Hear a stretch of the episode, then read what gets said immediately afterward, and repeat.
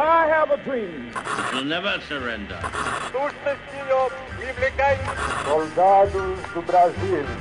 A luta da seleção.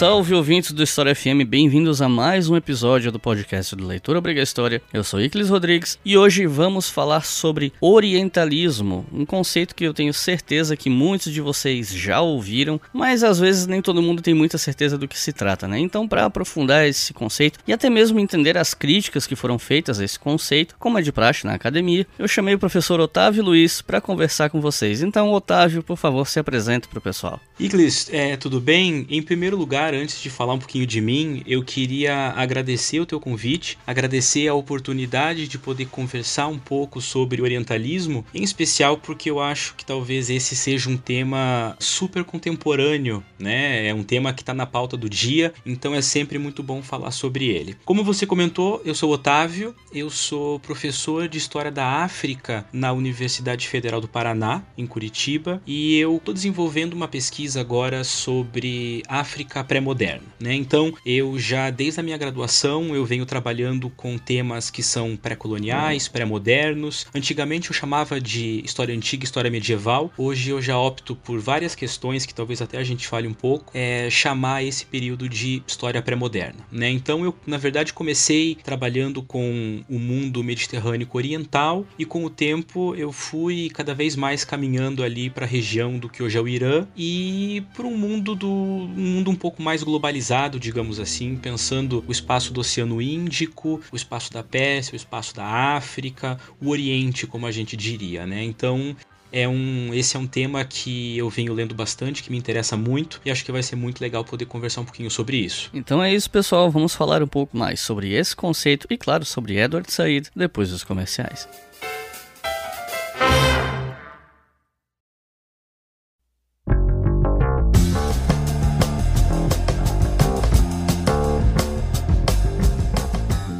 Se vocês escutam o nosso podcast há algum tempo, vocês sabem que a gente vai falar da nossa parceria com o Café História, que é o melhor portal especializado em história do Brasil. Tem muito conteúdo sobre história na internet, nem todos eles são bons, mas no Café História vocês podem confiar. Toda segunda-feira eles publicam artigos originais, artigos inéditos ou entrevistas ou materiais de boa qualidade na área de história e ciências humanas e recentemente eles publicaram alguns artigos bem bacanas, como por exemplo, um artigo chamado Oswaldo Cruz contra as epidemias, saúde pública e questão social no início da República, que é um texto falando sobre as duras medidas de combate a doenças, especialmente no Rio de Janeiro, no começo do século XX aqui no Brasil. E as lições que se pode tirar disso também, por que não? Nós temos também uma notícia sobre uma petição pública que quer derrubar o veto presidencial ao projeto de regulamentação da profissão de historiador.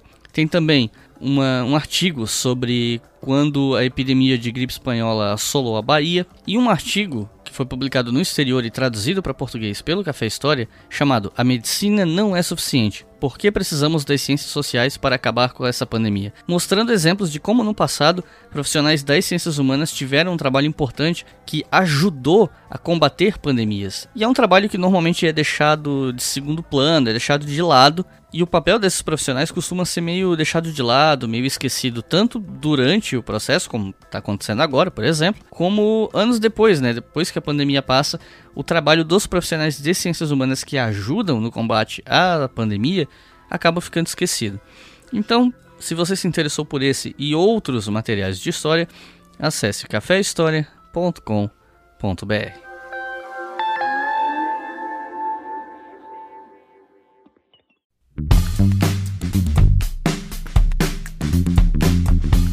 E é claro que eu não vou deixar de falar dos nossos colaboradores no Apoia-se, porque são eles que financiam esse podcast aqui. Aliás, não só esse, todos os podcasts produzidos pelo Leitura Obriga História. E eu já quero avisar, eu já dei uns spoilers, já dei umas dicas por aí, mas esse ano vai sair mais material em forma de podcast, um material um pouco diferente, num formato diferente do que a gente tem produzido nos últimos tempos, mas a ideia é essa mesmo, a ideia é expandir, experimentar formatos diferentes e consolidar a leitura obrigatória como um selo de produção de podcasts de ciências humanas e sempre material com qualidade. Material esse que, como eu disse, é financiado pela nossa campanha no Apoia-se.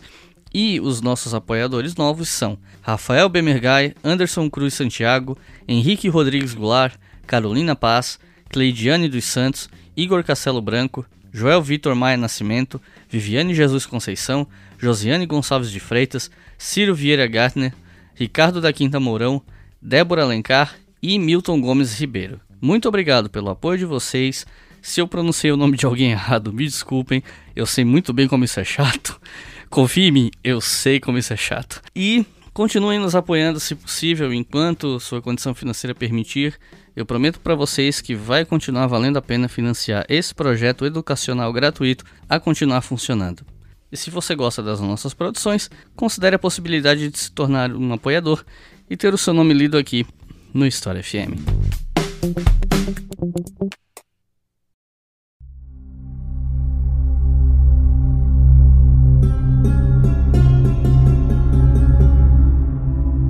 Confesso que eu estava em dúvida se eu ia começar essa conversa direto no conceito ou se primeiro nós deveríamos fazer uma contextualização sobre quem é o autor desse conceito, as influências intelectuais dele e tal. E no fim das contas eu acabei decidindo que é melhor começar logo pelo conceito para quando a gente for contextualizar o pessoal que está ouvindo ter uma noção do que a gente está falando, do que está sendo contextualizado e por que está sendo contextualizado. Então, resumindo a pergunta, o que é orientalismo? Bom, essa é a grande pergunta, né? É, eu costumo dizer, né, antes de tudo, que o orientalismo ele é um campo de estudo, né? A gente acaba entendendo o orientalismo de diversas formas, em especial, né, depois dessa obra do Said, mas ele é antes de tudo um campo de estudo. Basicamente, ele, o orientalismo surge como um campo de estudo do Oriente. Então, são estudos que começam a caminhar ali no século XVIII, ganham um corpo no século XIX e, obviamente, eles continuam ali pelo século XX. Né? Então, até muito pouco tempo atrás, e hoje ainda, inclusive, eu acho, uma pessoa que estudasse a Índia, o Irã, a gente chamaria de Pérsia, ou enfim, espaços da Ásia Central, do Extremo Oriente, seria chamado de orientalista. Mas acho que, na verdade, existe um antes e um depois do Said para a gente pensar o orientalismo, obviamente. Né? Então, se antes do Said o orientalismo tão somente o estudo, né, um campo de estudo do Oriente, depois, né, ou a partir da obra do Said, a gente vai começar a entender o orientalismo como uma, uma outra coisa. Né? Basicamente, como uma invenção intelectual e estética do Oriente. Então, deixa de ser só o estudo do Oriente, mas se torna também a produção desse próprio Oriente. Então, a gente pode dizer que o orientalismo, ele é entendido hoje como uma posição acadêmica, uma posição política, uma posição cultural, uma posição estética, mesmo até uma posição existencial, né, que opera uma divisão do mundo entre Oriente e Ocidente, entre estagnação e progresso, né, entre dinamismo e estereótipo. E aí eu me aproveito do subtítulo do próprio livro do Said para definir em algumas palavras, então, o que é esse, esse orientalismo hoje, que é basicamente a gente entender o Oriente como invenção do Ocidente né? Um Oriente imaginado, um Oriente percebido, um Oriente construído, com base em produções acadêmicas, em percepções populares, enfim, uma série de elementos que vão construindo esse Oriente, né? Mas o conceito surge primeiro como um campo de estudo e hoje talvez ele seja na verdade um campo de compreensão, de alteridade, de questões políticas. E, bom, beleza, definimos o conceito, mas esse conceito ele é indissociável do Edward Said. Então, a gente pode começar a falar um pouco sobre quem foi o Edward Said, né? Sim, ele é, na verdade, o próprio Said defende que a tese dele é indissociável dele próprio, né? É uma coisa um pouco Foucaultiana. Ele diria que qualquer trabalho intelectual é sempre super indissociável do próprio autor. Né? Então, o Said ele é um, é um pesquisador muito interessante porque ele transita em vários ambientes, né? Ele, bom, primeiro ele é nascido em 1935 na região da Palestina, na época então chamada de Mandato Britânico da Palestina, né? Ele tinha mãe libanesa, um pai também nascido ali em Jerusalém, mas mas que era um cidadão e tinha cidadania americana. Ambos cristãos. Né? Eu acho que existe uma predisposição, às vezes, a acreditar que Said era um muçulmano. Said se dizia um agnóstico, mas ele vem de família cristã. Uma família também um pouco rica. E aí a parte interessante para a gente entender o Said e chegar também, obviamente, no trabalho dele sobre orientalismo, é que ele estuda no Egito, mas ele começa seus estudos no, no Egito, né? Mas ele o faz em uma escola de língua britânica, obviamente, e ele estuda com várias pessoas famosas que seriam famosas no futuro,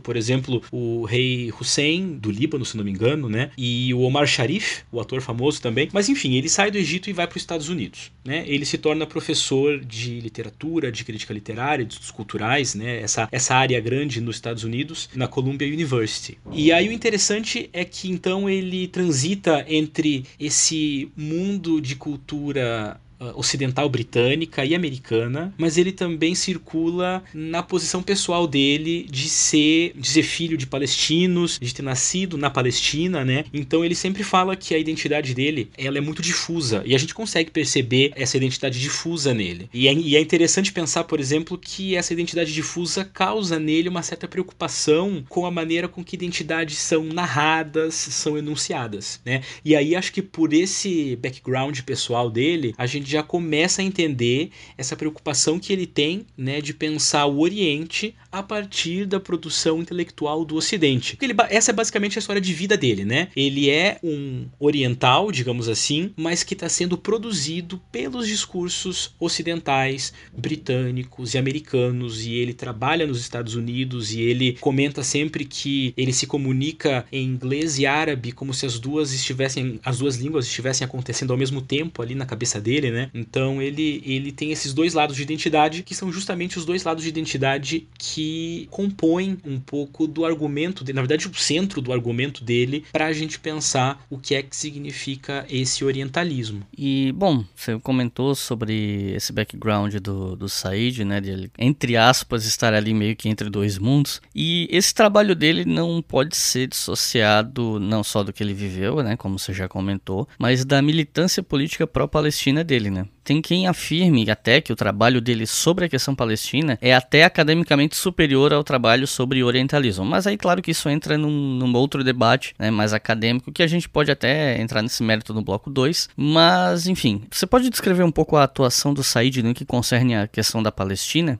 Para além da, da parte acadêmica da coisa? Eu acho que a posição política dele com relação à Palestina, da mesma forma que a identidade dele define o trabalho dele, essa questão da atuação política, do ativismo palestino dele também define o trabalho acadêmico dele. Então, o Said ele inicia efetivamente esse ativismo político dele em 1967, basicamente ali durante o período da Guerra dos Seis Dias, né? Ele começa a pensar a questão palestina ele começa a enunciar uma série de críticas políticas à maneira com que os palestinos são tratados não só pelo Estado de Israel, mas também pelo mundo ocidental como um todo. E aí, efetivamente, entre 1977 e 1991, ele se torna um membro independente do Conselho Nacional do Conselho Nacional Palestino, né? Quer dizer, ele não é filiado a nenhum partido político palestino, mas ele atua como um membro desse conselho. Ele passa então ali quase quase 20 anos nesse conselho, né? E ele vai abandonar esse posto por discordâncias políticas com a dirigência da política palestina e com o próprio Yasser Arafat por questões de cunho ideológico, moral e político. Said defendia um direito à autodeterminação tanto dos árabes palestinos quanto dos judeus. Ele era contra qualquer tipo de nacionalismo, imperialismo que viesse ali daquele ranço do século XIX e do começo do século XX. Então ele tinha propostas muito claras do que ele acreditava que deveria ser a Palestina. Né? Ele pensava em um duplo Estado, enfim, o fim dessas, dessas questões de nacionalismo para que as coisas funcionassem muito bem. Agora, uma coisa que eu acho interessante é que o ativismo dele ganha muito mais preponderância, não necessariamente pela atuação prática que ele acaba tendo nesse Conselho Nacional da Palestina, mas porque ele atua como uma espécie de criador da própria voz palestina. Então, o que a gente pode dizer é que o grande peso do ativismo do Said está em dar voz, na tentativa pelo menos, de dar voz e dar corpo ao povo palestino, porque a militância dele, ela era obviamente política política, mas ela era também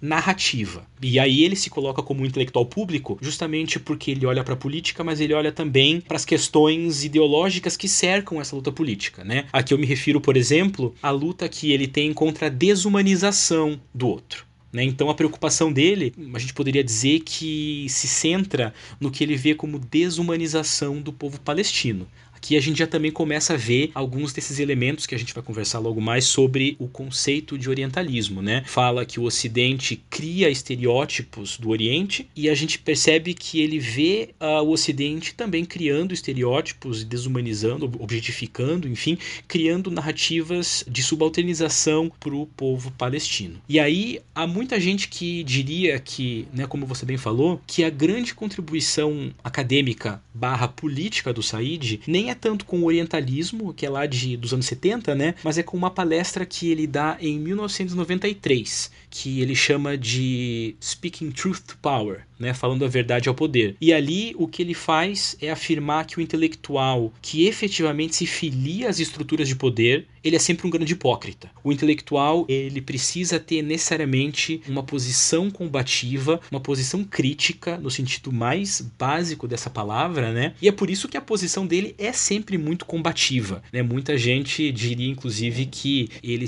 costuma assumir um, um papel bastante agressivo nas críticas que ele faz, mas a gente consegue ver que isso também está ligado ao tipo de militância que ele exerce. Né? A gente poderia pensar nesse sentido, né? linkando tanto a atuação política dele quanto os argumentos que ele apresenta no orientalismo, uma raiz prática dessas duas coisas está lá em um discurso que a primeira-ministra a israelense Golda Meir pronuncia em 69, em que ela basicamente nega a existência dos palestinos. Ela diz que, enfim, não há um povo palestino e desenvolve esse argumento. E aí, para o Said, essa negação da existência e, da, e, do protagonismo, enfim, de um povo palestino, ela existe também porque o movimento sionista que ampara ideologicamente o Estado de Israel, ele também é um movimento imperialista. Né? Então, se a gente pensa que o orientalismo do Said surge como uma crítica às, aos estilos e às estéticas discursivas do imperialismo, a gente consegue ver como a luta dele pela Palestina também acaba se relacionando com essa preocupação imperialista. Então, a gente poderia resumir a atuação dele como um porta-voz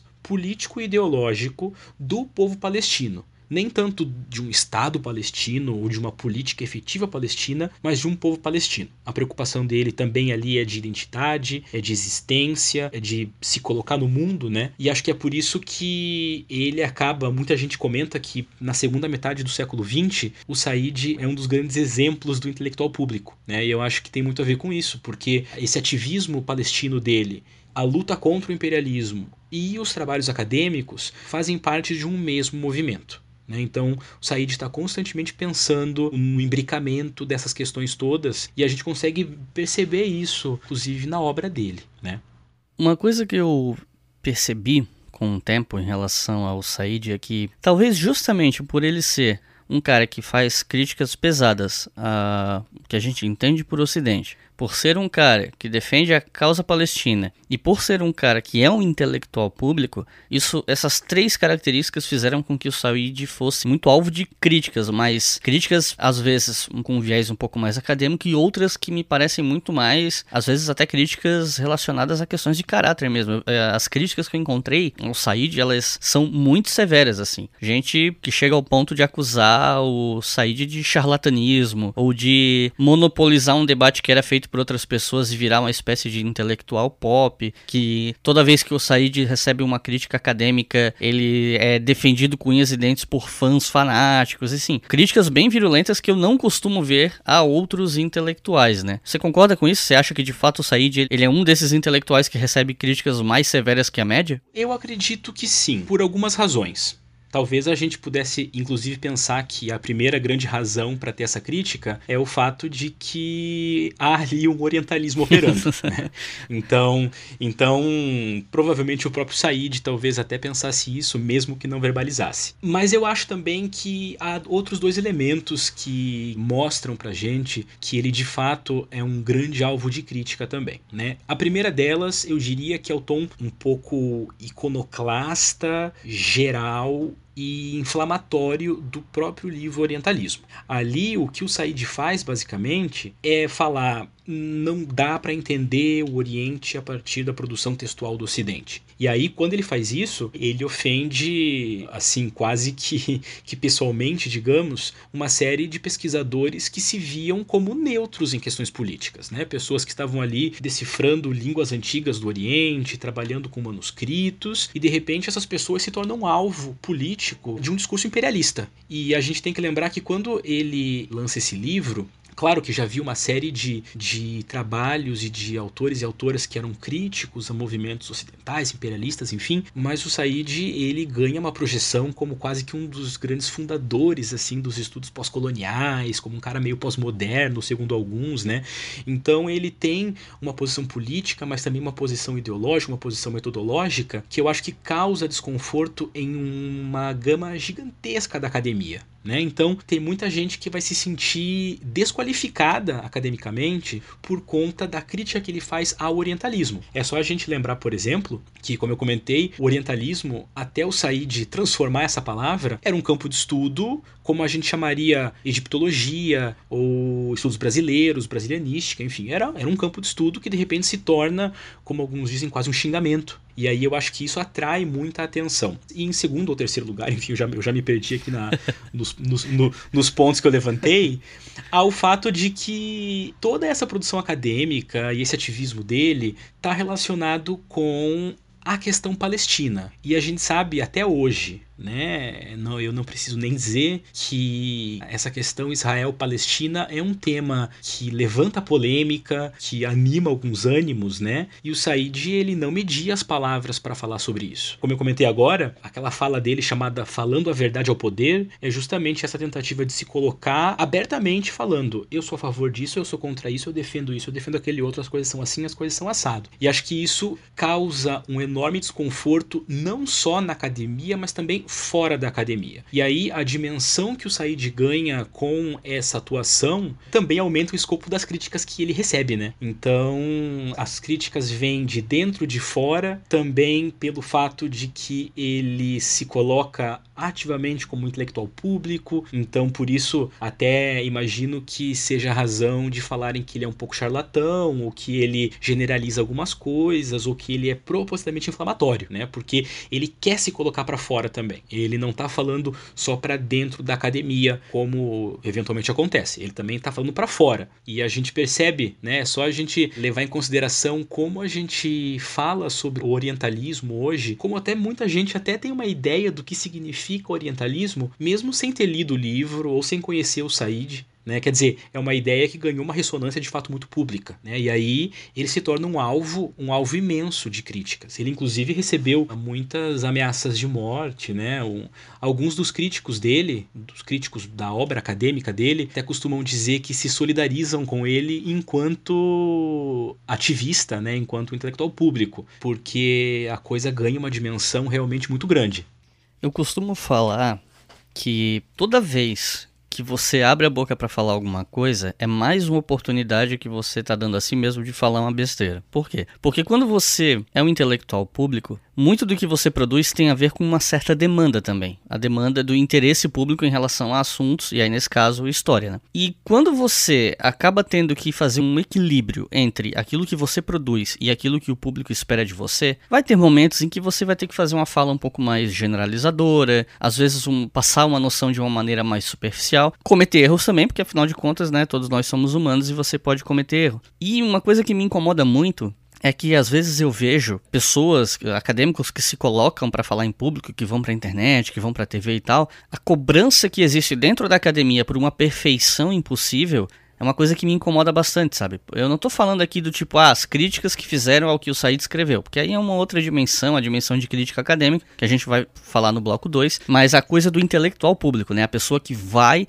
e dá a cara a tapa para levar o conhecimento para as pessoas e tal. Vai ter momentos em que você vai ser mais generalista, você vai cometer um erro, e me parece que o julgamento da academia em relação a essas pessoas às vezes é muito cruel. Eles costumam vir de pessoas que não têm um décimo da coragem de, do intelectual público público de lá e dar a cara a tapa e ser o alvo das críticas, né? Então eu acho que é que é interessante levantar esse ponto, porque eu acho que às vezes as pessoas na academia são muito duras com os intelectuais que tentam popularizar o conhecimento. Sim, e é interessante porque uma coisa que o Said fala e que tem tudo a ver com o que você acabou de falar é que todo intelectual, ele, e isso é um argumento já antigo, né? Todo intelectual fala de um lugar político. Então, tudo que a gente produz ou tudo que a gente enuncia está permeado por um contexto político, por uma formação ideológica, né? E o Said, ele justamente por chamar atenção para isso é que ele se coloca como de fato um intelectual público. E eu concordo que isso requer bastante coragem, né? E como a gente está vendo, como você falou e como a gente vê com, com o Said, eu acho que também atrai, em uma medida muito semelhante, um nível de críticas. Justamente porque qualquer deslize se torna uma responsabilidade, enfim, né? Como se a dimensão pública tornasse tudo também muito maior, né? Digamos assim. Eu acho que essa, essa é uma das imagens que fica quando a gente olha para o Said enquanto acadêmico, mas em especial também para o Said enquanto intelectual público, né? Você está ouvindo o História FM.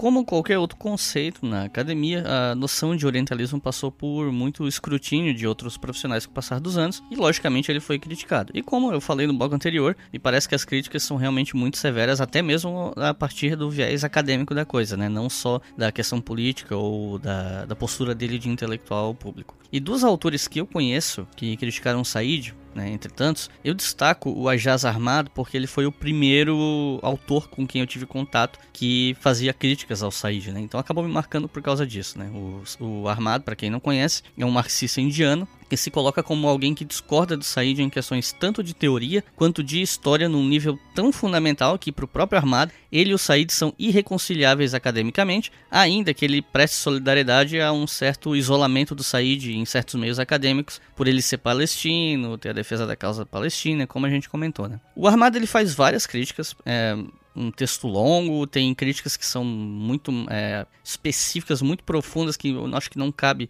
levantar aqui para não complexificar demais o debate para o pessoal, mas o CERN, né, entre outras críticas, ele afirma que as autorrepresentações do Said no conceito de orientalismo, sendo o Said ele mesmo um sujeito oriental, como ele diz de si mesmo, né, são muito unilaterais e que essa é uma postura arriscada para alguém com um repertório intelectual tão dependente da literatura intelectual europeia como o Said seria. E ele até mesmo pontua essa confusão quando, o, quando ele afirma que o Said usa o termo nós para se referir, dependendo do contexto, a palestinos, a intelectuais do terceiro mundo, a acadêmicos em geral, a humanistas, a árabes, árabes estadunidenses, estadunidenses em geral. Então, de certa forma, para o armado, o Said se identifica com todas essas categorias e essa abrangência toda contrasta com a própria identificação original do Said como um sujeito oriental. E isso acabaria desembocando na crítica de que, segundo o Said, desde Ésquilo em diante, o Ocidente nunca permitiu ao Oriente representar a si mesmo, mas o livro do Said, de acordo com a Armada, ele não dá voz, não dá muita voz para esses autores ditos orientais, né? As únicas vozes que podem ser encontradas são exatamente as vozes do cânone ocidental, as mesmas que o Said reclama que silenciam o Oriente.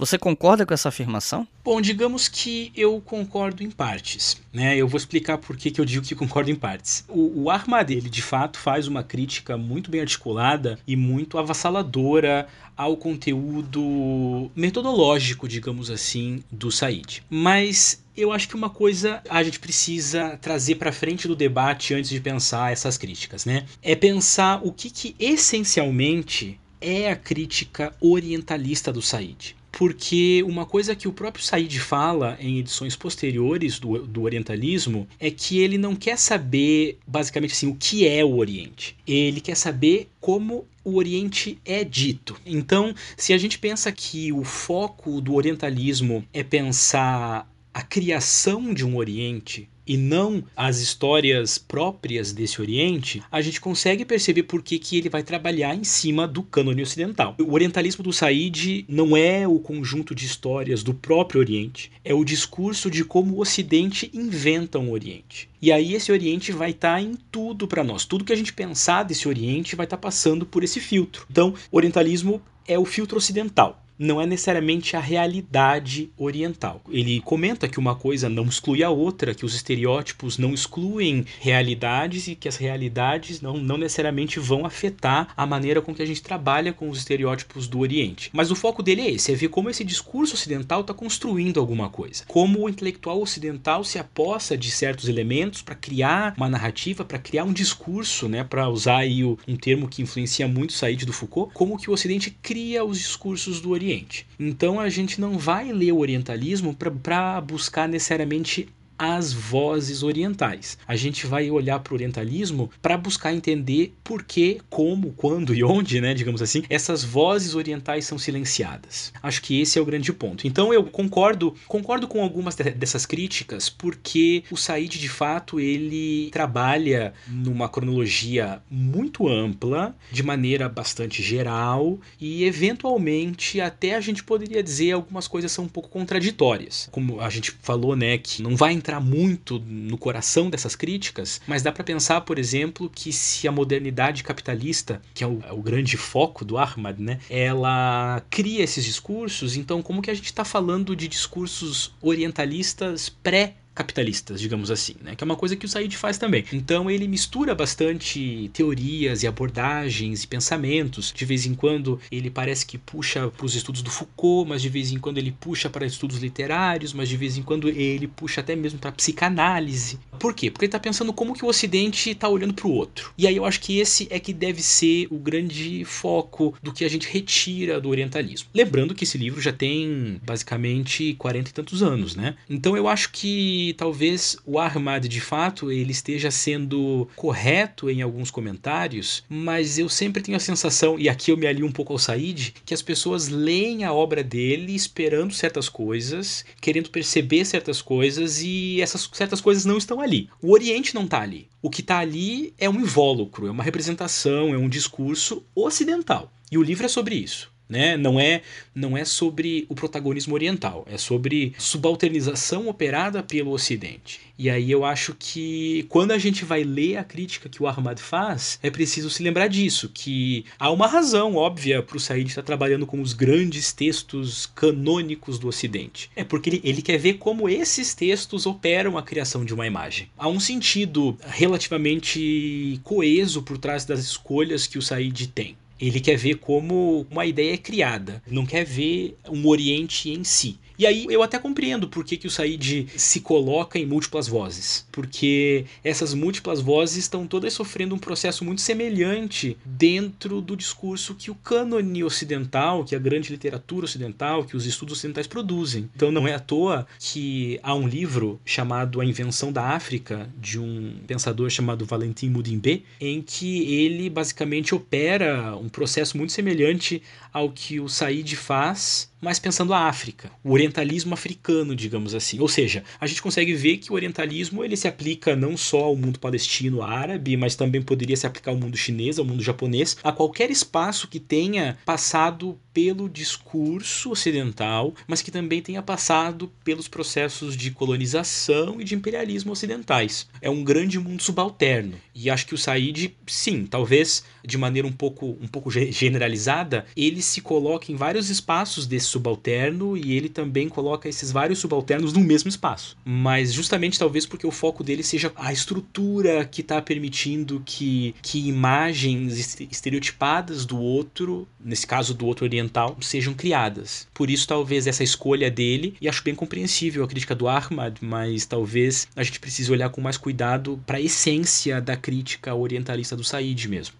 Uma outra crítica, que parte obviamente da filiação do Armada ao marxismo, é que historicamente a maioria das críticas ao colonialismo vieram do campo marxista, ou pelo menos com o anti-imperialismo cultural, né, que geral que o marxismo e o movimento comunista em geral ajudaram a fazer surgir. Mas, de acordo com o Armado, o Said romperia drasticamente com essa tradição e até colocaria Marx dentro de um balaio de historicismo ocidental. Esse livro ele foi lançado em 78, muito próximo da era Reagan e Thatcher e ascensão do neoliberalismo, tá? uma época em que o anticomunismo e o antimarxismo ganharam muita força, inclusive na academia, em parte da Europa, nos Estados Unidos e tal. E isso, de acordo com alguns armado, mas alguns críticos marxistas, né, uma opinião marxista marxista, digamos assim, isso teria facilitado o sucesso de obras com teor anticomunista. E aí o Armado coloca o Said, né, coloca o orientalismo nesse contexto. Mas a parte desse ponto em particular, o Armado afirma que o Said classifica todos os conhecimentos europeus sobre a não Europa como se eles fossem maus conhecimentos, porque eles estariam contaminados por essa formação agressiva de uma identidade europeia constituída em oposição ao outro. Ou seja, seria uma negação do conhecimento sobre o Oriente produzido pelo Ocidente, no caso, uma generalização como se toda a produção ocidental sobre o Oriente fosse necessariamente ruim. E a cumplicidade de produções culturais europeias com o colonialismo é algo que outras pessoas, antes mesmo do Said, já vinham demonstrando, mas aqui ele daria um passo além, que é a afirmação de que os europeus seriam ontologicamente incapazes de produzir algo verdadeiro sobre essa não Europa, que seria uma generalização, e essa generalização seria tão grosseira que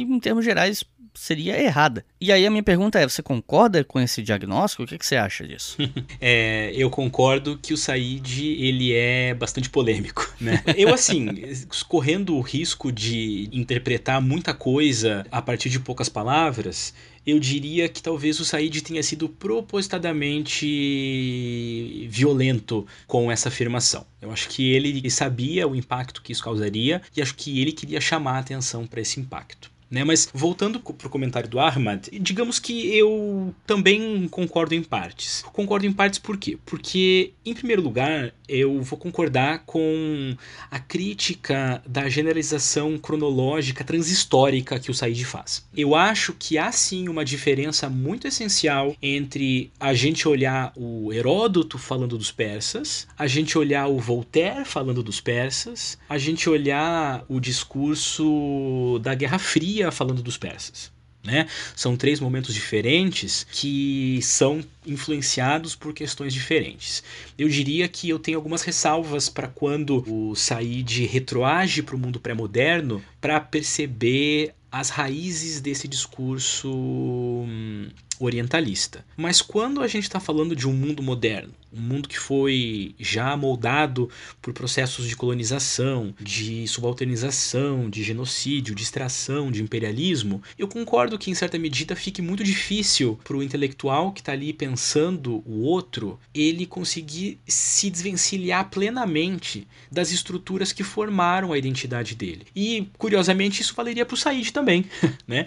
É, é inclusive é uma das críticas. Ele ele é um pensador que tem uma formação toda ocidental. Então, como é que se faz a crítica completa ao mundo ocidental tendo uma formação ocidental? Eu acho que essa é uma questão que os estudos decoloniais, os estudos pós-coloniais, pós-modernos, enfim, tentam lidar de alguma forma, né? Mas eu iria com a crítica do Said até um certo ponto, e eu também iria com a crítica do Ahmad até um certo ponto. Né? Eu acho que tudo depende, claro, do contexto de quais estudos estão sendo feitos. Mas um ponto que eu concordo, que eu até queria falar um pouquinho aqui, é que mesmo quando a gente está olhando para o mundo pré-moderno, e daí eu digo isso como alguém que estuda o mundo pré-moderno, a gente está influenciado por alguns vieses orientalistas. Né?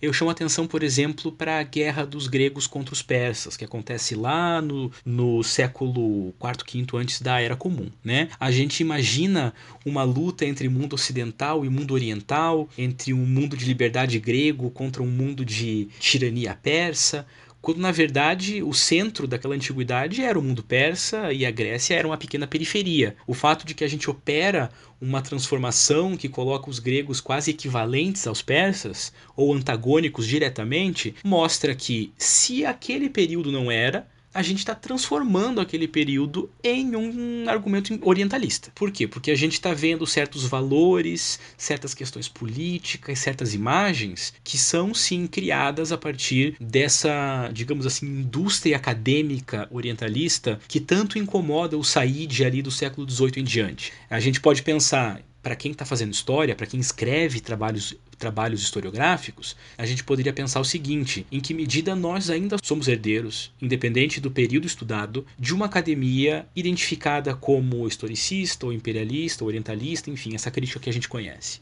E eu acho que é esse é o ponto que o Said tenta chamar atenção, mas com bastante veemência. E talvez seja essa veemência generalizada que incomode um pouco, como falar que todo conhecimento europeu é invalidado. Existem alguns outros autores hoje que talvez concordassem com o Said, mas desenvolvam um pouco o que, que isso significa. E acho que aí talvez tenha haja um dos grandes problemas do orientalismo, que é um livro não muito grande, tentando dar conta de uma estrutura teórica imensa. Talvez para explorar todos esses aspectos que são criticados no orientalismo do Said, fosse preciso dois, três, quatro volumes da mesma obra. Né? E o Said ele escreve ela e ele não necessariamente retorna constantemente a alguns desses pontos. Então talvez algumas coisas fiquem soltas justamente para ir germinando o debate. Né? É mais ou menos dessa forma que eu costumo ver alguns dos pontos das ideias do Said e é a partir disso que eu também compreendo algumas dessas críticas. Né? Eu acho que dá para tornar um pouco mais complexa esses argumentos que parecem muito diretos né, no, na obra do Said. É isso que você estava falando sobre a Pérsia naquele momento de ser um império e a Grécia ser um, uma região meio periférica. É, isso até se conecta com uma crítica que o Robert Irving fez em relação ao Said quando ele fala que o, os persas, sob o comando de Ciro, Dário e Xerxes, construíram um império poderoso e tentaram acrescentar a Grécia a esse império, mas que esses, esse império não é acusado de imperialismo pelo Said e, ao invés disso, o discurso do orientalismo transformaria eles em vítimas trágicas e inocentes de descrições enganosas por parte de dramaturgos gregos. E é o tipo de crítica que, para mim, deixa a situação até mais, mais embolada, digamos assim, né? Essa, essa tensão de abordagem ela fica ainda mais complexa, na minha opinião, né? E justamente por isso que você falou, né? De ser uma obra pequena, falando de algo tão complexo que requereria mais é, espaço para para desenvolvimento argumentativo, né? Uma última crítica que eu queria trazer não é do Armada, é da Daphne Patai que é uma professora do Departamento de Linguagens, Literaturas e Culturas da Universidade de Massachusetts. É uma estudiosa de literatura brasileira que há alguns anos teve um capítulo publicado no livro História Pública no Brasil, que saiu acho que 2017, 2018, acho que 2017. E esse capítulo, ele é bem polêmico, e é polêmico aqui é um eufemismo, mas a despeito dos humores que ele pode trazer à tona, porque de fato ele realmente é um capítulo que tá batendo em muita gente. Ela faz uma crítica bem pesada ao Said, embora seja uma crítica genérica e curta e menos sofisticada, porque, como eu disse, é um capítulo em que ela tá batendo em um monte de gente. E ela afirma que o Said tinha uma influência desproporcional na academia em relação à qualidade do livro, do Orientalismo. Ela diz que o livro é fraco, mal pesquisado, tem omissões gritantes, caracterizações preconceituosas de várias gerações de estudiosos, incluindo o pai dela, o antropólogo Rafael Patai, e aí acaba vindo um certo personalismo, né, para a crítica. Ela afirma que o livro teria vários erros factuais e que esses erros demonstrariam que o autor não tem familiaridade com o assunto o suficiente para ter toda essa moral com a academia. E ela acha um absurdo que todos esses defeitos que são apontados por diversos estudiosos nunca sequer arranharam a reputação do Said, e que isso acontece porque há um politicamente correto acadêmico, entre aspas, onde criticar intelectuais conhecidos seria quase uma heresia. Ela segue essa crítica, e aqui eu quero ler exatamente o que ela escreve, porque eu quero que as pessoas que estão ouvindo o episódio escutem exatamente as palavras dela, né, sem a minha mediação. Ela diz o seguinte: O problema para nós é que este apego à correção política leva os intelectuais, sejam eles públicos ou não, a hesitar em expressar sua discordância com as ideias que se tornaram ortodoxias na academia, por mais absurdas que sejam. O que mais poderia explicar a adulação de Said, um homem que admitiu que conhecia muito pouco e se importava menos ainda com o que é o Oriente, o que ele realmente é, e que não hesitou em afirmar mais de uma vez em tom coercitivo e hiperbólico. Abre aspas. Isso aqui seria uma fala do Said, supostamente. Né? É correto dizer, portanto, que todo europeu, naquilo que possa dizer sobre o Oriente, era por consequência racista, imperialista e quase totalmente etnocêntrico?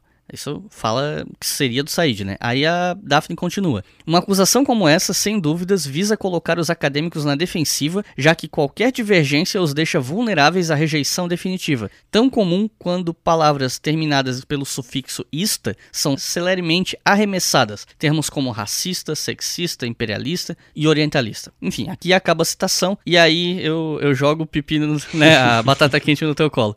O que, que você acha dessa afirmação? é, honestamente, acho que há uma injustiça muito grande nesse tipo de crítica. E é interessante que essa crítica se enquadra exatamente naquele discurso lá de 1997 do próprio Said. É o argumento que, inclusive, nós costumamos ver bastante por aí hoje em dia, que se você, por um acaso, não segue a linha de iconoclastia ocidental, ou enfim, aqui você pode colocar ou conservadora, ou política, uma série de coisas, você está sendo silenciado. É uma busca pelo direito de afirmar que certas coisas são boas e não ruins, quando a gente poderia entender que elas são essencialmente ruins. O que eu quero dizer com isso? Não é incomum, por exemplo, que alguns autores britânicos tentem reabilitar o imperialismo britânico, dizendo que sim, teve uma série de coisas ruins, mas também teve construção de ferrovia, de escola, de hospital, de universidade, de correio, de estrada. E aí isso precisa estar tá balanceado com fome, genocídio, epistemicídio, subalternização e uma série de outras coisas terríveis, né? E caso você diga que não, elas não estão no mesmo nível, é como se você tivesse reforçando uma certa ortodoxia acadêmica que não permite uma liberdade completa de expressão. Esse é um argumento que tem sido muito comum hoje, mas que o Said fala. É, de nada adianta você ser um intelectual e você não olhar para os processos internos do teu próprio espaço. Ele cita alguns autores americanos, por exemplo, vão olhar para o Afeganistão ele não cita esse exemplo, mas enfim, estou adaptando aqui, e falar que lá é um espaço bárbaro de terrorismo, de morte, sem fazer uma crítica dos problemas de opressão que acontecem dentro de uma democracia, por exemplo. Então ele fala: esse é um acadêmico, o acadêmico que olha para um lado e não para o outro, ele está se filiando a uma estrutura de poder, a um status quo, e ele é um hipócrita. Então eu imagino que se o Said pudesse ler essa crítica agora e responder a ela, ele diria que talvez haja uma certa hipocrisia em atacar o que se chama de ortodoxia, enquanto se tenta explorar ele elementos que poderiam ser criticados. E, e, não é necessariamente isso que a Patai está falando, mas eu vejo ramificações disso em uma série de discursos comuns hoje em dia. Então, a gente sempre ouve, por exemplo,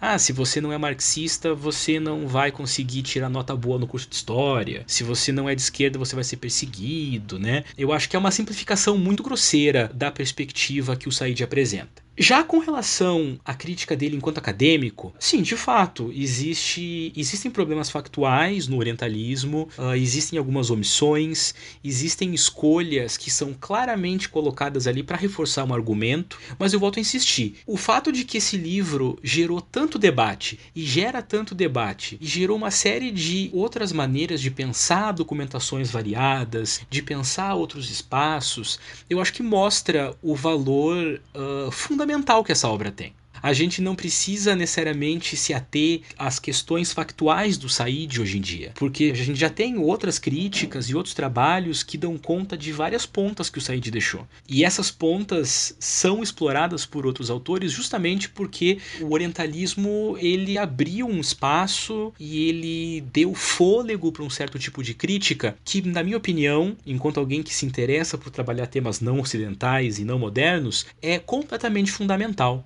Então, ainda que a gente possa pegar detalhes do orientalismo e ir mostrando aonde o Said errou ou por que a escolha dele não faz sentido, a reverberação dessa obra é uma outra coisa. E a reverberação dessa obra sendo uma outra coisa atesta a importância que essa obra tem.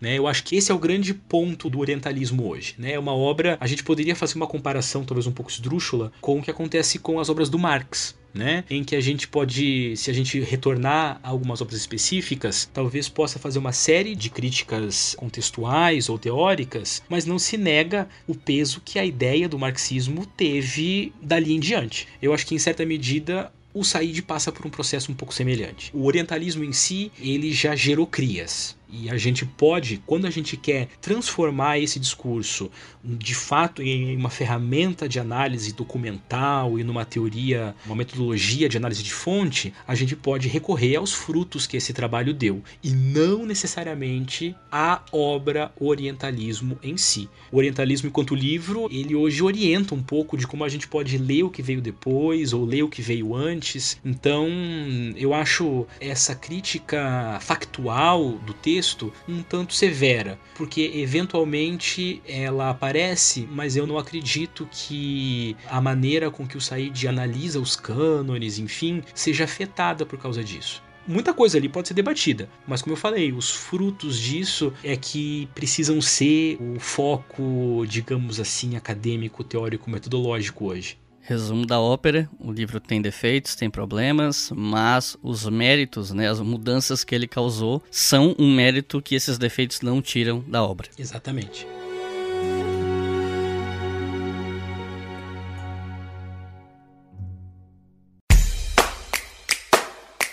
A campanha do Leitura Obriga História, além de financiar o canal no YouTube, mantém esse e diversos outros podcasts de história no ar. A partir de R$ reais por mês você financia todos eles e a partir de R$ reais você pode ouvir a maioria deles com antecedência. Então acesse apoia.se barra Obriga História e colabore para manter todas essas iniciativas educacionais gratuitas no ar.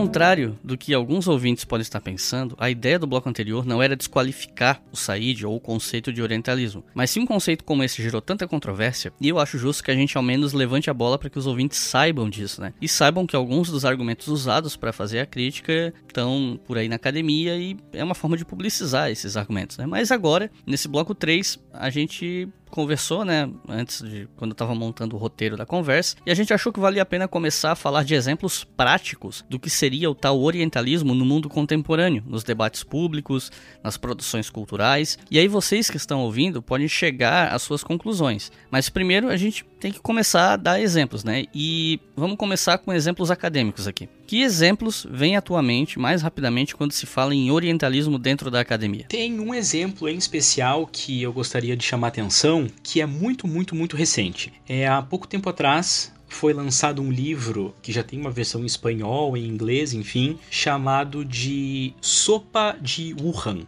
O livro ele é um compilado de textos filosóficos e sociológicos sobre pandemia, sobre racismo, sobre o mundo capitalista, pós-capitalista, enfim, tem autores como o Zizek e vários outros, mas eu acho interessante que apesar dessa postura, né, que se coloca ali como crítica da sociedade, o livro traz, não sei se como provocação ou não, uma capa cheia de morcegos e com o nome Sopa de Wuhan, dando a entender o que? Que a gente vive esse momento específico hoje por conta de um hábito chinês que todo mundo tem falado ultimamente, que é comer qualquer coisa e não sei o que. Então acho que esse é um exemplo muito gritante porque ele não parte em si de um ponto de vista já orientalista, né? Muito pelo contrário, ele tenta tornar o debate mais complexo, mas mesmo nesse campo estético da capa, do título, da escolha dos autores, enfim, a gente vê que esse movimento de, de pensar o outro, de pensar o Oriente, ainda está marcado por alguns elementos, mesmo no espaço acadêmico. E claro, né, aqui eu quero só fazer um parênteses. A gente sabe que o Said ele está pensando essencialmente o mundo árabe muçulmano quando ele fala de orientalismo, mas nada impede que a gente, como eu falei anteriormente, que a gente pegue um pouco dos frutos dessa obra e olhe também para como espaços do Extremo Oriente são representados. E aí, a partir desse âmbito acadêmico, dessa obra específica, a gente também consegue ver as ramificações disso, né? Então, a crítica à higiene e aos hábitos alimentares e a uma série de processos que, quando são colocados como crítica, não são colocados tão somente como uma crítica política contemporânea, são colocados como uma crítica cultural. É da essência chinesa, por exemplo, ter certos hábitos, ou é da essência muçulmana ser violento e assim por diante. Então, eu acho que a maioria dessas análises mais acadêmicas assim que tentam trabalhar com caminhos fáceis para a compreensão do outro, elas estão justamente operando o nível acadêmico do orientalismo, que é a impressão de neutralidade, a assistência de documentação, né, as ferramentas de análise todas muito bem afiadas. E quando você junta isso tudo, o que, que você tem? Você tem a construção de uma imagem do outro que se insira no estilo de discurso orientalista. Por razões contextuais que a gente está vivendo agora, isso tem ficado muito evidente tem sido muito explícito como a gente recorre a esses pequenos atalhos para entender o Oriente. E isso inclui pequenos atalhos dentro de obras acadêmicas, né? Então chamaria especial atenção para a sopa de Wuhan. Mas a gente pode pegar, se vocês é, conhecerem alguns autores que são eventualmente mais favoráveis ao imperialismo ou que tentam romantizar o, o período imperialista, com certeza a gente vai topar com imagens orientalistas, basicamente.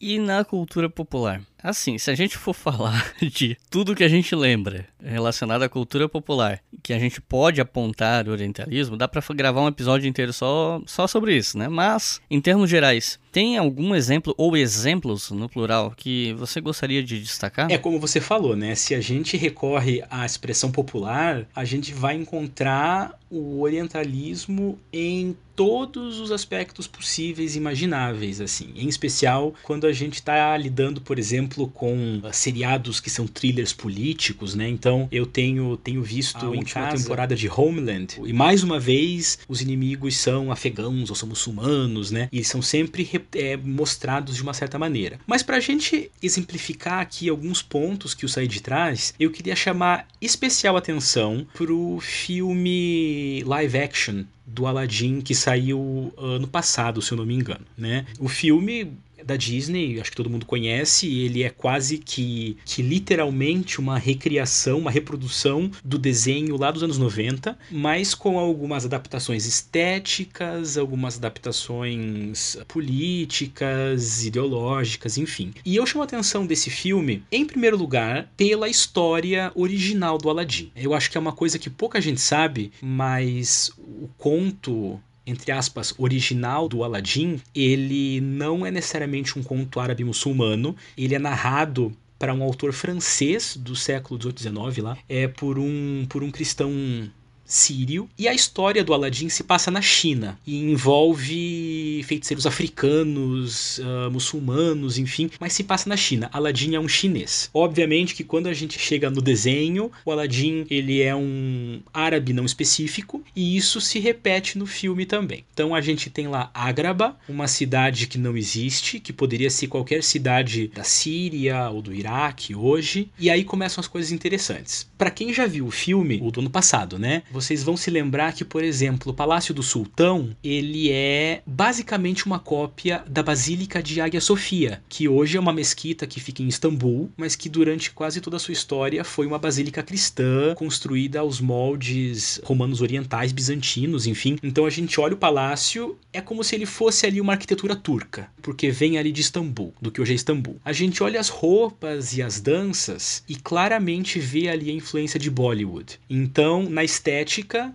a gente tem um pouco da cultura indiana. Então a gente já tem aí um espaço árabe, uh, de uma história que já nasce um pouco orientalista na sua origem, uma arquitetura turca, uma estética, uma indumentária indiana, músicas e danças que claramente evocam também essa imagem clara que a gente tem de Bollywood. E aí o mais interessante é que, por exemplo, a atriz que faz a princesa é uma atriz de origem latina, ela é americana de origem latina. É, mas talvez por conta da cor da pele, por conta dos traços faciais, ela se passa ali como uma espécie de princesa árabe. Sem contar o tigre, né, que todo mundo se lembra, o Rajá, que significa rei em, em sânscrito. Então, uma coisa que nada tem a ver com a cultura muçulmana. Então, se a gente olha para isso tudo e pega os elementos da cultura árabe por exemplo, o jinn, né, o gênio, ou a mistura das danças indianas com a arquitetura turca, a gente vê como o mundo ocidental, a cultura ocidental, ou enfim, o entretenimento ocidental, está vendo o Oriente como uma mistura de várias coisas. Não importa se é turco, indiano, árabe, chinês, enfim, pouco importa. O que interessa é que a estética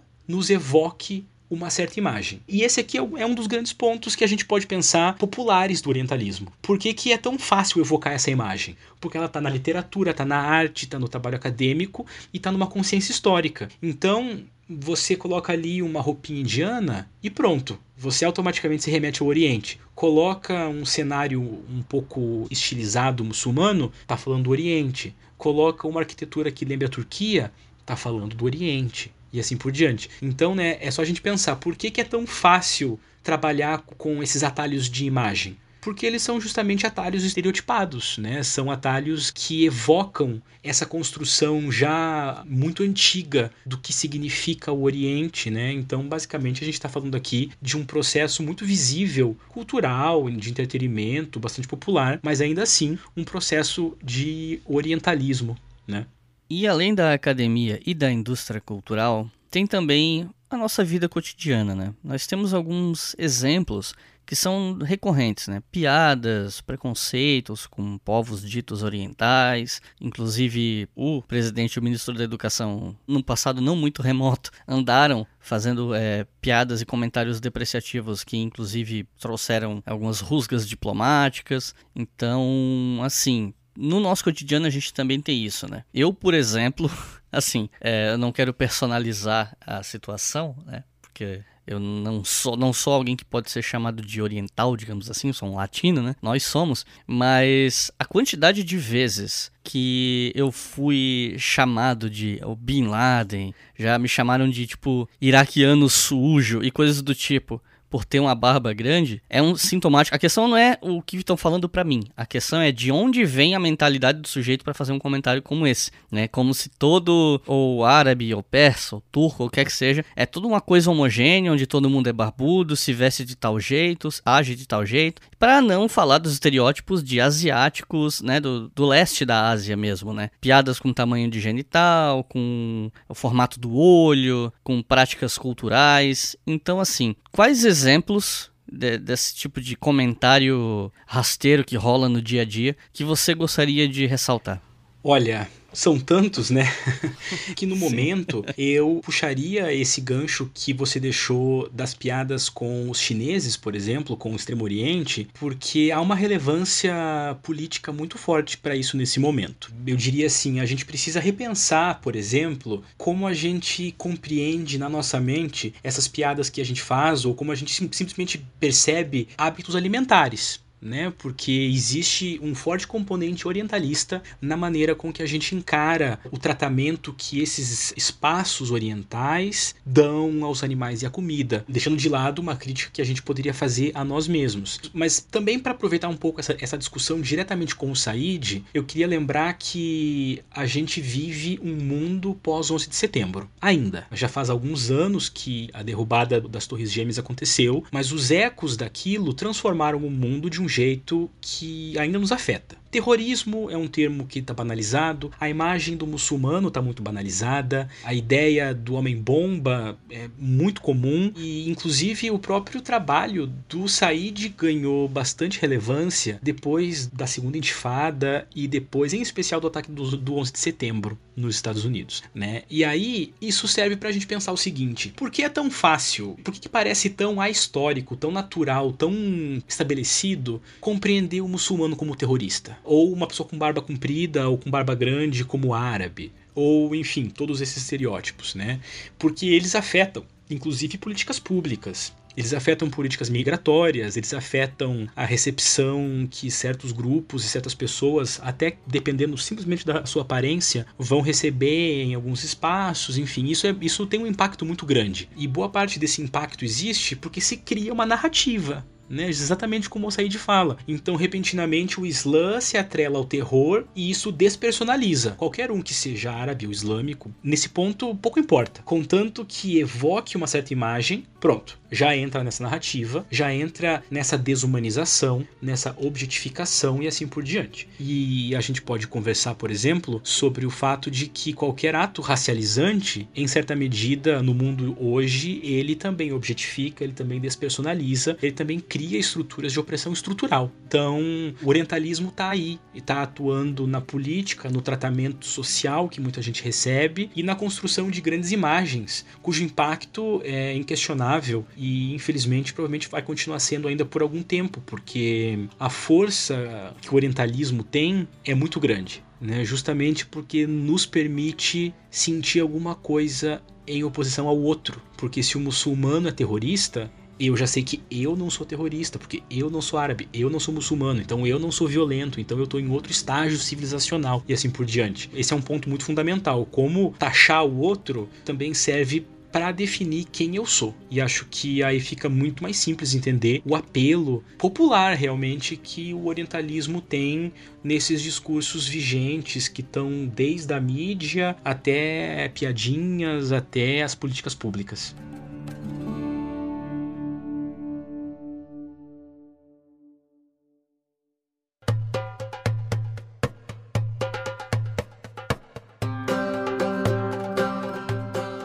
Então é isso, pessoal. Muito obrigado por terem ouvido o episódio até aqui. Eu espero que ele esclareça muita coisa para vocês em relação a noções, é, em relação a esse conceito, né? Porque ele é muito repetido, muito às vezes usado em debates nas redes sociais, mas muitas vezes as pessoas não leram, a intenção uma percepção muito superficial sobre o que seria. Então eu espero que esse episódio seja um pontapé inicial para aqueles e aquelas de vocês que querem começar a entender mais esse conceito, a aplicação dele e quem sabe até a partir daqui partir para as leituras, né? Então eu vou passar a palavra para o Otávio para as considerações finais e já agradeço imensamente você ter topado participar do História FM e já deixo avisado que o Otávio vai aparecer mais aqui no futuro. Então Otávio, te passo a palavra para considerações finais e dicas de leitura para o pessoal. É, Iclis, então, né, de novo, muito, muito obrigado por esse espaço. É, eu espero que tenha sido uma discussão interessante. Eu acho que é sempre muito bom. Para mim é sempre um prazer, mas é sempre muito bom que a gente retome de maneira séria a discussão sobre orientalismo. Acho que mais do que nunca a gente está vivendo um mundo que sofre claros efeitos discursivos do orientalismo, né? Mas eu queria deixar algumas sugestões de leitura. Para além do próprio livro Orientalismo, do Eduardo Said, queria indicar mais dois livros dele, né, que tem, são acessíveis em português. Um deles é A Questão Palestina, que é um livro que sintetiza alguns dos pensamentos políticos do Said e da sua militância, e também o Cultura e Imperialismo, né, também do Eduardo Said. É um outro livro em que ele sistematiza alguns desses pontos que estão presentes no orientalismo. Eu acho que para quem se interessa pela ideia e pelo autor, que é uma, uma figura extraordinária, vale a pena não ficar só no orientalismo e ver essas outras obras dele também que estão disponíveis em português. E aí eu queria aproveitar e deixar a indicação de mais dois livros de autores indianos, uma autora indiana e um autor indiano, que são livros que a gente poderia dizer fazendo parte de correntes teóricas decoloniais, pós-coloniais, uh, dos grupos de estudos subalternos. Né? São livros que talvez eles ajudem ajudem o leitor e a leitora a repensar aproveitar e tornar mais complexo alguns dos argumentos que o Said coloca no seu livro Orientalismo. Então, o primeiro desses é Pode o Subalterno Falar? Da Gayatri Spivak, um livro bem pequenininho, tem em português, muito interessante para pensar questões de subalternização e de possibilidade de protagonismos. E o outro é um livro um pouco maior, de um indiano também chamado Dipesh Chakrabarti. O nome do livro, esse tem em inglês, se chama Provincializing Europe. É um livro que talvez aborde um pouco uma das críticas feitas ao Said, que é a de pensar a Europa também como um monolito fixo transhistórico. Eu acho que para quem está interessado nesse debate, esse livro do Dipesh Chakrabarti, ele é excelente e vai retomar várias das reflexões que a gente pode ter lendo o orientalismo. Né? Então, espero que esses livros sejam de interesse, que esse debate tenha sido bastante frutífero e, de novo, agradeço muito o espaço e a conversa que a gente teve. Então é isso, pessoal. Não se esqueçam de seguir a gente no Twitter, arroba HistóriaFM, FM maiúsculo. Apoiar a gente lá em apoia.se barra História. E se vocês gostaram do episódio, comentem lá no Twitter, falem o que vocês acharam. Se vocês quiserem dar sugestões de temas futuros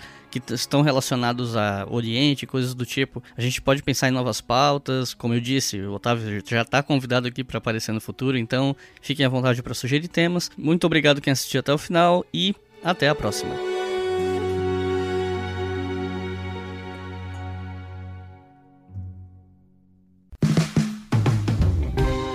Este podcast foi financiado por nossos colaboradores no Apoia-se. Acesse apoia.se barra e contribua para manter este projeto educacional gratuito no ar.